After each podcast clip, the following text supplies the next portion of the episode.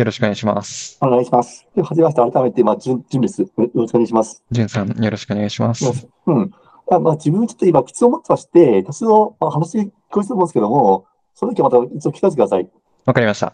はい。では、まずはじめに、まず、じゃあ、田中さんのまあ自己紹介をお願いします。僕の自己紹介ですね。まあ株式会社パパゲーの代表の田中康正と申します。と僕自身はもともとメンタルヘルスという分野に興味があってですね、この分野に貢献したいなという思いがあって、はい。社会人になってからはですね、ヘルスケア系のベンチャー企業で働いていました。はいでそこではですね、まあ企業の働く人の健康管理、メンタルヘルスに関する事業を作ったりですとか、前職では介護領域でのご高齢の方が歩いている動画から骨格を解析して、その人の転倒のリスク、歩行状態をふらついてないかとかをチェックして、おすすめの運動を提案したりする、まあ、そういったアプリを作ってまして、まあ、それを介護施設さんに導入いただくと。いうようなお仕事をしていました。あとは、お仕事とは別で、大学院にも働きながら行ってまして、この間の3月に終了してるんですけど、公衆衛生学を専攻しておりました。そんなものです。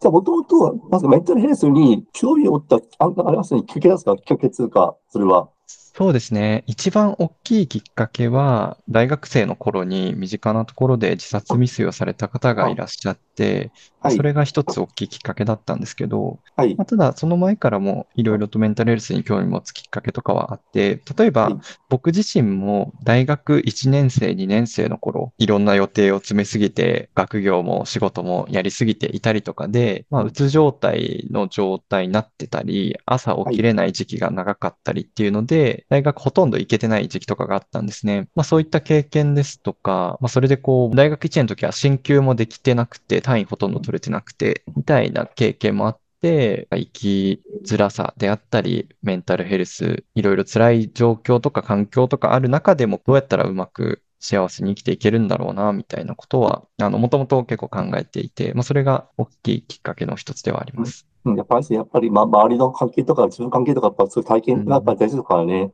そうですね。はい。うん。ありがとうございます。では、早速なんですけど、まあ、次は、今回、まあ、運営されてます、パパゲーノさんと、その、はい。リカバリーさんの紹介をお願いします。わかりました。あの、パパゲーのワークリカバリーという就労継続支援の B 型事業所をはい9月1日にですね、許認可無事降りて今運営させてもらってます。東京の杉並区にあるんですけども、一番の特徴はパソコンを使った IT 系のお仕事を中心とした B 型事業所であるというところです。パソコン作業できる事業者さんも増えてきてはいるんですけれども、やっぱりいわゆるオフィスでのデスクワークにかなり近い形でやってる B 型さんっていうのは、そんなに多くはないのかなと思ってまして、まあ、そこが一つ特徴かな。まあね、オフィスの環境とかも、いわゆる一般的な企業さんのオフィスとかにかなり近い環境でして、まあ、本当に広くて明るいオフィスのビルで、まあ、そこでパソコン使って企業のお仕事を、まあ、お手伝いするような仕事をやっていただくという形になっています。ワークリカバリーという名前にも込めた思いとしてはですね、こう、リカバリーって、まあ精神障害の世界でこうよく使われる言葉なんですけれども、はい障害とかお持ちでも自分らしい生き方を追求する、自分らしさを回復していくっていうことがすごく大事だよねっていう考え方なんですね。まあ、疾患の名前ですとか、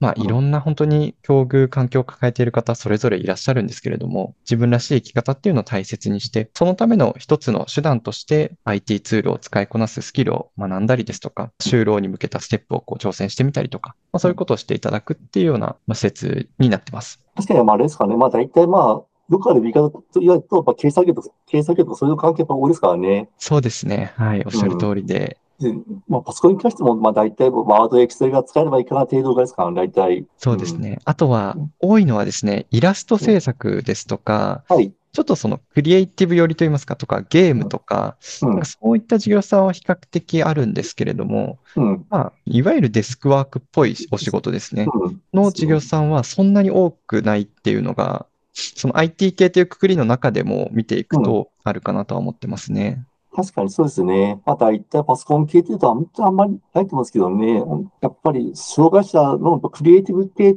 も強いって言われた感じなんですけども、本当に一般チームですか？やっぱそこですかね、やっぱり。そうですね。がすごく少ないなっていう印象がやっぱりありますね。2017年くらいの日本財団さんの調査なので、ちょっと古いんですけど、3400箇所ぐらいの B 型事業所に調査したデータで、確か IT 系のお仕事ができる事業所は3%ぐらいだったって言われてるんですね。確かに。そう思いますね。聞いたんですよ。うん増えてきてはいると思うんですけど、実際、あの、杉並区に B 型事業所30カ所くらいあるんですけど、B 型でそのパソコン作業を中心にしてるとこほぼもうないんですね。はあの、ええ一応できるけど、メインではないとかっていうところもあったりとかで、でまあ。ほぼほぼないに等しいので、実際うん3%っていう数字は地域での肌感としても合ってるなっていう感覚はありあるんですよね。それぐらい少ないですね、やっぱり。ですね。ありがとうございます。では、パパゲーの、まあ、立ち上げた、まあ、まあきっかけっていうのがありますか？はい、えっと、僕たちですね、実はもともと創業は今1年半ぐらい経ってるんですけれども、創業当初からですね、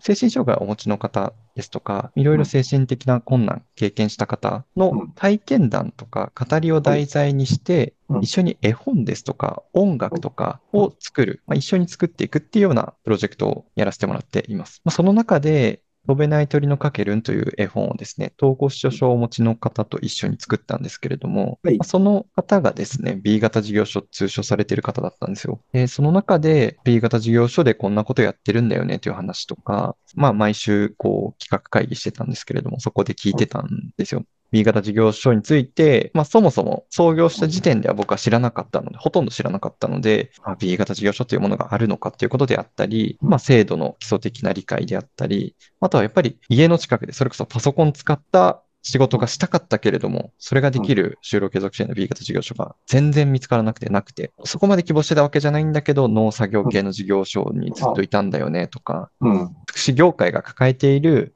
え課題っていうものも、実際当事者さんの声の中から見えてきた部分があって、当時その僕たち、もともとは、まあ今もやってるんですけど、その企業さんのいわゆる業務の DX、うん。業務のデジタル化ですとかシステム、はい。えー業務を効率化するシステムを開発したり、業務の改善のサポートをさせてもらったりとかしているんですね。まあ、その知見と、まあ精神障害をお持ちの方と一緒に絵本を制作したりとかっていうのをしてきた。まあ、その知見を活かしたら、自分たちで就労継続支援の B 型事業所、IT 系の事業所を作れるんじゃないか。作ったら、こう、業界にとっても、地域のニーズにもマッチする事業所が作れるかもしれないなっていうのを思い始めたっていうのが、まあ、最初、こう、B 型事業所をやろうかなと思ったきっかけになりますね。まあ、本当にまあ今までの経験、まあ、経験もあって、それを寄せますし、まあ、やっぱり、まあ、需要の面ですね。やっぱり一番強いのは。そうですね。まあ、先ほどやっぱ話しましたけども、やっぱり、やっぱり、さっき言われた B 型で言うと、やっぱり労作業とか軽作業とか、そんな感じが多いんで、やっぱりパソコンになりたいっていうと、やっぱりまあ普通のススクールに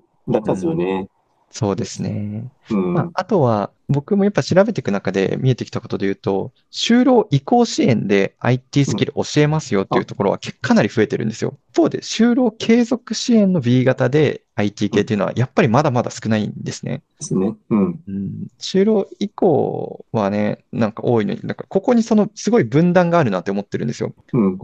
B は型って、本当に就労に関する、こう、最初の一歩だと思うんですよね。まあ、生活介護があると思うんですけど、その次のステップとしては、やっぱり、本当最初の一歩で、ただ、ここからやっぱり次のステップに行くには、就労移行側ではすごいパソコンスキルとか求められるのに、うんな。なぜか B 型ではもう全然軽作業ばっかりみたいなうん。のが、まあもちろんその農作業が悪いとかっていうわけではなくて、うん。やっぱそこのギャップがすごく大きいなと。世の中的にはすごいパソコンを使った仕事が当たり前になってきていて求められていて、実際就労以降にもそういった施設が多いのに、B 型はまだまだ変われてないというか、まあ、うん。昔のまま歴史的な昔からやっていた作業をそのまま続けているところが、まあ、比較的多いと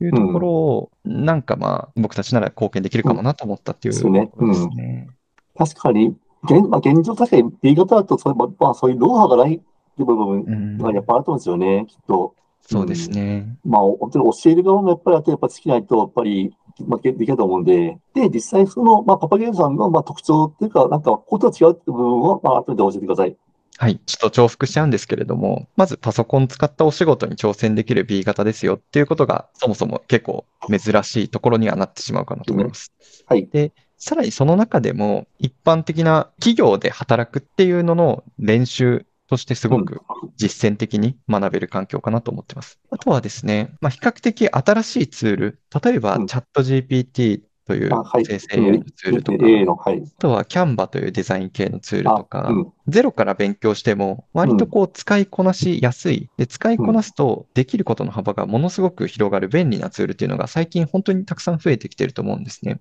そうですよね、確かに。いわゆるその古くからのワードとかエクセルの使い方を教えますよっていう施設、うん。まあそっちも別にあのできなくはないんですけれども、うん。割とこう実践的に最新のツール、チャット GPT とか Canva とか、えそうねあとはまあ Google スプレッドシートとかを僕たちよく使うんですけれども、まあはいそういったツールの使いこなし方を実践的に学べるっていうところが大きな特徴かなと思ってます。そうですよね。まあ最近だとやっぱりですね、まあどっだけいっぱいやっぱり動画もいっぱい多い、需要多いんで、うんまあキャンバー使ったりとか、あとは、あれかな、iPhone の、なんか iMovie ってないじゃないですか、あれは。iMovie もありますし、あと CapCut っていうアプリがあってですねで、すよね。まあそれが。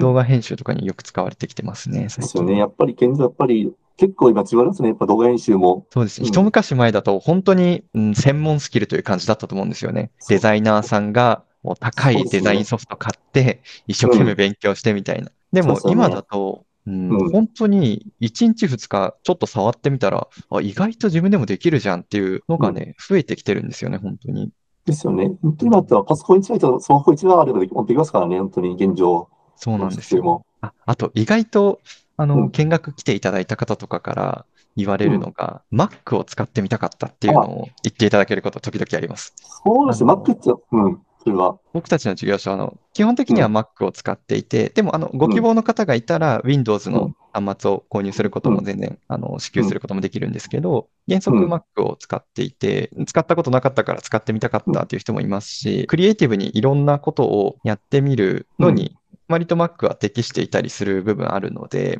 なんかそこも一つの特徴かもしれないなとうん。思いま。ですすよね。確かに、まあ、クリエイティブ、やっぱりそうですね。特に Mac はそういうサポートですからね。やっぱクリエイティブ系多いですからね。Mac だと。うん。そうですね自。分も結構いろいろそうですけど、Mac はあんまり触った触ったことないんで、うんですよね。確かに世の中結構やっぱ Windows の会社、まあ、まあ、スクールですけどね、Mac のスクールってあんまりなぜかね、そうですよね。あんまりその街中のスクールで Mac スクールって見たことない、うん、ですようね。ん多いのは本当に古い Windows パソコン使って、Word、Excel、PowerPoint を教えますみたいなのが、まあ多いと思うんですよ。ですよね。大体そうですよね。で大体基礎でやっぱりパソコン立ち上げて、ワードで、まあ、Excel で、まあ、自分仕事できるかな程度ですよね。本当に。そうですね。それ以外のことだって本当にあんまり教えてないからね。今、本当に今、そうやったら普通にできますけど、やっぱり動画とか、まあ、イラストとかで、まあ、あんまりできないからみんなね、教える場所って、あっても高いですからね、ススクールで。そうですね。なかなかやっぱり B 型だからうん雇用契約結んでって形ではないので、コーチの部分はどうしても低くなっちゃうんですけれども、うん。ただ本当に最初の1ステップとして自分らしい生き方を実現していくためにいろんな IT ツールの使いこなし方を実践的に学べる環境として使っていただいておりますね。うん。で、ちょっとあと、まあ、ほんとに一つしますけれども、確かそのパパゲンさんって基本的には精神障害のメインですよね。ああ扱う、あ、扱そうです。おっしゃる通りです。うんあの、ね精神と、まあ、あとは発達障害のお持ちの方も来ております。うん。まあ、そういう専門的な理由ってかあるんですか？うーん、まあ、どちらかというと、その創業時からの僕の思いが一番強いっていうのはあるんですけれども、はい。えっと、一応メインは精神障害をお持ちの方っていう形にしてるんですが、全然あの、見学とか体験の利用自体はお断りしてるっていうわけでもないっていうのがうん。現状です。まあ、単純にこう事業所として、主には精神障害をお持ちの方に対して、まあ、僕たちもある程度こう、専門の知識があったりとか、えーうん対応の経験があったりとかっていうので、えーうん精神障害をお持ちの方メインにさせてもらっているっていうのはありますね。なぜ逆に言うと、あんまり、本当に今、精神障害のあんまりサポートってあんまりないですからね、現状。うん、うん。そうですね。あんまあ、あとは、りやっぱりうん IT ツール使いこなすという視点で言うと、意外とその、これは本当に一般論で語りづらい部分なんですけど、本当に人人によりけりなんですけど、うんやっぱり精神疾患何らか診断ついている方って、どうしてもうん。あの他者とのコミュニケーションの部分とか、チームでうまく働いていくみたいなところに、あのん難しさ感じる方は一定数やっぱりいて、でもそういう方って一人で作業をするとか、パソコンを使って集中して作業するとかは、むしろすごく得意な方もいたりするんですよね。うん。あとは、あ例えば勤怠がどうしてもちょっと乱れちゃう、朝うまく起きれないとか、うん。っていう方も、例えばパソコン使って在宅でもお家でもお仕事できますとか、あるいは少しこう、フレキシブルな時間の、あの、うん。出勤の時間が11時から勤務でも大丈夫ですとかっていう会社に就職するって考えると、やっうん。ぱ、例えば飲食店とかってなると、どうしても朝9時出社です、7時出社ですとかっていうところが多かったりとかってあったりすると思うんですけど、パソコンが使えれば、そういった選択肢もより選びやすくなったりっていううん意味でも、やっぱり精神障害をお持ちの方と IT スキル、パソコン使ってお仕事するっていうのは、マッチしてるんじゃないかなっていうのは思ってますね。いやー、まさにそう思います。自分は、自分はやっぱり発達障害を持ってるんで、うんで、まあ、その代わりやっぱりちょっと、まあ、人の関わりがやっぱり入れてなかったんでうん、まあ、そうやって今、まあ、フリーランスで、まあ、ライターと動画編集してる感じなんで、現状。まさにそれがやっぱり発達障害のやっぱり便利だと。うんで、やっぱり企業さんもね、やっぱ基本的にやっぱり身体障害者とか、まあ、関係はよく雇うけど、精神障害に関しては、まあ、まあ、結構、そのうちまあ少ないですからね。そうですね。うんい。やーね、スキルの面で言うと、本当にね、可能性めちゃくちゃあると思ってるんですよ、僕は。僕は。ちょ正直僕の 視点が、これちょっと記事にするかは、あの、要検討なんですけど。割とその知的障害をお持ちの方に向けて作業所ってもともと作られてきていて、その名残が結構根強い部分あるなと思っていて、福祉施設に関してですね。確かに。うん。まあ、それがすごい社会の受け皿として大事な一方で、やっぱり精神障害をお持ちの方に関しては、本当はもっとたくさん選択肢選べたはずだけど、やっぱ福祉施設側が今の社会の変化に対して、まだまだこう、追いついてない部分があって、それでこう、なんだろうな、自分らしい生き方を、こう、なかなか諦めてしまっているっていうケースは多いんじゃないかなっていうのは感じてるんですよね。ですよね。確かに。本当に支援するからもう、まずちょっとノウハウがないですからね。本当に。それに関しては。そうですね。そういった意味ではやっぱり、そうなってかなりやっぱ、ファミリーさんのやっぱり重要性がかなり大きいですよね。今回は本当に。そうです。まあ、ありがたいことに、やっぱり、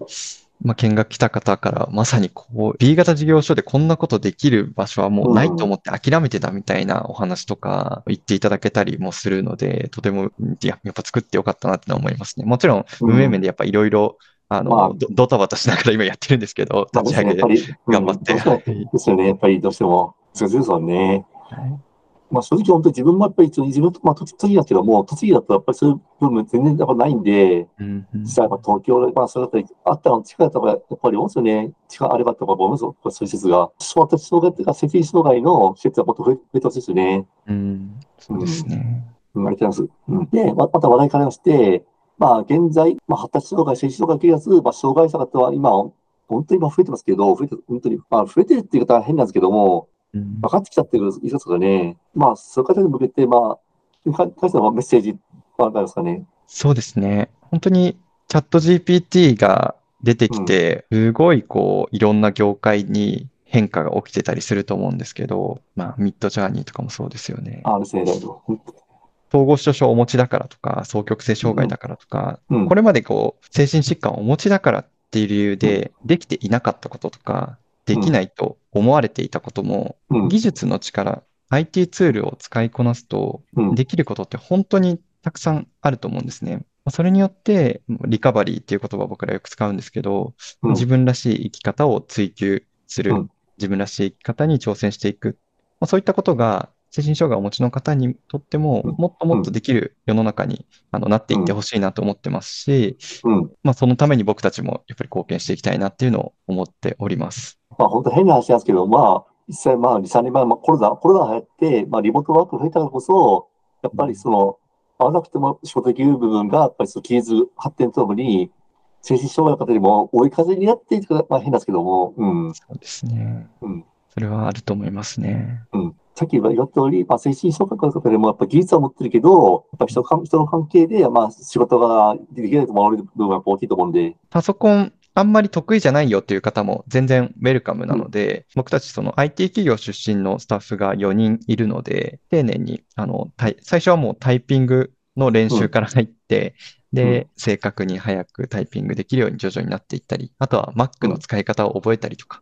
えーショートカットキーの使い方を覚えたりとか、っていうところから最初のステップは始まって、で、徐々にうん、えーいろんなツールの使い方を覚えていって、お仕事にも、お仕事できるようにもなっていくっていうような、まあ、ステップバイステップで丁寧に教えながら、あの、お仕事していただけたらなと思っているので、うん。まあ、ちょっとでもパソコン使ったお仕事興味ある方は、ぜひ、あの、一度ご相談、お問い合わせいただけると嬉しいなと思っています。そうですよね。やっぱり、やっぱりパソコンちょっと使うだけでも、やっぱり本当に職の幅が増えますからね、本当に。そうですね。はい特に Mac 使えると結構じ、逆に結構重要ですよね、本当に。結構じ、あと需要は。本当に、まあ、障害持ってても、やっぱり、まあ、まあ、ビビりやすいっていうか、どんどん、まあ、前に行ってほしいですよね、そうなると。うん、そうですね。うん。いやぱり障害持ってると、どうしてもやっぱり、やっぱ障害持ってて仕事で失敗して、まあ、どうしてもやっぱり後ろ向きになってる部分が大きいと思うんで、そこでやっぱり、うんまあ、まあ、やっぱり、まあ、リカバリーですかね。まあ、学んで。ですね。うん。まあ、あとは、例えばですけど、僕たちの事業所だと、Discord という、まあ、チャットのツールがあるんですけれどあ、も、じゃあ、はい。Discord で、まあ、社内のコミュニケーションは、まあもちろん対面でも取るんですけど、ねえーテキストのコミュニケーションは Discord で取るようにしていて、まあ、例えば Discord とかも一つ取っても、その、まあ今企業に就職したら、割と何らかチャットツールで社内のコミュニケーションを取ってることも多いので、そうですよね。大体、 Slack とかですよね。元には。ね。うん。だから仕事を進める中でわからないことがあったときに、うんまあちょっと上司にメンションつけて、チャットで聞いてみるみたいなことって、まあもう企業ではよくされてることなんですよね。まあですね。はいい。そうった練習もできたりとか、まああるいはうん、Discord つって実は、あの、いろんなコミュニティの、コミュニティ内のツールとして使われてたりするので、 Discord を1個使えるようになると、例えばなんか、ピアサポートの活動をやってる Discord のサーバーとかもあったりするので、うんなんかそういうところにもアクセスできるようになったりとか、今今ちょっとできてないんですけど、例えばビデオ通話ができてなかった人ができるようになるっていうのもすごく大きな変化だと思うんですよね。それだけでアクセスできる場所全然変わると思うんですよ。確かに、本当に大きいですね。そういった基礎的な部分も含めて、うん。いろんな方が自分らしく生きるご支援、応援していきたいなっていうのを思っております。やっぱり、まあ、じまあ、実践が、まあ、一番強いですからね。やっぱり、やっぱ覚えるには。うん、そうですね。では、最後に、まあ、このパパゲーの活動、その他を含めて、まあ、今後活動、活動を通じて、何か、これをしたいってことはありますか？短期的な話とちょっと中長期の話とで分けてお話ししますね。はいとまあ、今まさに目指しているところとしては、まあ、いろんな方が、まあ、9月に開所してからこれまで十数名の方からお問い合わせいただいてて、本当にお一人お一人いろんなご希望であったり、強み、あ苦手なことを抱えて、えーパパゲーノで働いてみたいっていうこうご要望いただいてるんですね。はいで、まあ、そのお一人お一人のリカバリーをまあ最大限応援していくっていうことが、まあ、あの、一番こう実現していきたいことですね。はいこうまあ、そのためにはいろんな課題もちろんあるんですけれども、まあ、うんそこを一つ一つ丁寧に向き合って、まあ、一人一人の利用者さんに伴走していきたいなと思っております。はいで、ちょっとこう、もう少し長い目線で見たときにやっていきたいこと、実現したいことで言うと、やっぱり福祉業界とか、まあ、就労継続支援の B 型という業界全体の、まあ、いわゆる DX とか、まあ、はい IT の活用とかっていうのをより広めていくうんっていうのがしていきたいなと思ってます。やっぱり IT の力で、まあ、精神障害に限らず、障害をお持ちの方の可能性をもっと広げられる、福祉の可能性をもっと広げられるなっていうのを、うんまあ、ウェルサーチさんもかなり近い、あの、思い持ってらっしゃるのかなと思うんですけど、まあ、そうですね。それは分かりますね、本当に。というのは思っていて、まああとは僕たちがやっぱり自社で B 型事業所を立ち上げて運営してみているからこそ、B 型事業所を運営する難しさをもううん肌で分かってるんですよね。うん本当に大変だなっていうのは分かっていて、でもうんだからこそ、こういう部分で IT ツール活用すると、事業所の運営より円滑にいきますよとか、うん。お一人お一人のご支援の質を高められますよっていうご提案も、やっぱ業界全体にもしていけると思うんですよね。うん。なんで僕たちが現場の最前線で実際にいろんなことを試行錯誤してみる中で、こういうふうに IT ツール活用するとうまくいくよっていうのを他の事業者さんにも広めていける。まあ、そんな役割を果たしていきたいなと思ってます。確かにですね、まあ、B 型を運営大変というか、まあ、B 型以降でその、なんですか、まあ、安い工賃で儲かんないっていうイメージはやっぱ強いですからね、現状。そうですよね。うん。やっぱりさっきも言ったより、やっぱり、まあ、どこもかしこもやっぱり、まあ、似たような作業ばかりになっちゃってるんで、うんやっぱりそう、その B 型ならではのか、なんですかね、うん、価値観、いや、かなんなんていうんだろう。その価値があまり、その、企業はやっぱ見てませんからね。うんうんそうですね。あと、そうですね。B 型をやっているからこその、こう、僕たちだからできることにもやっぱり挑戦していきたいなと思っていて、うん。例えば、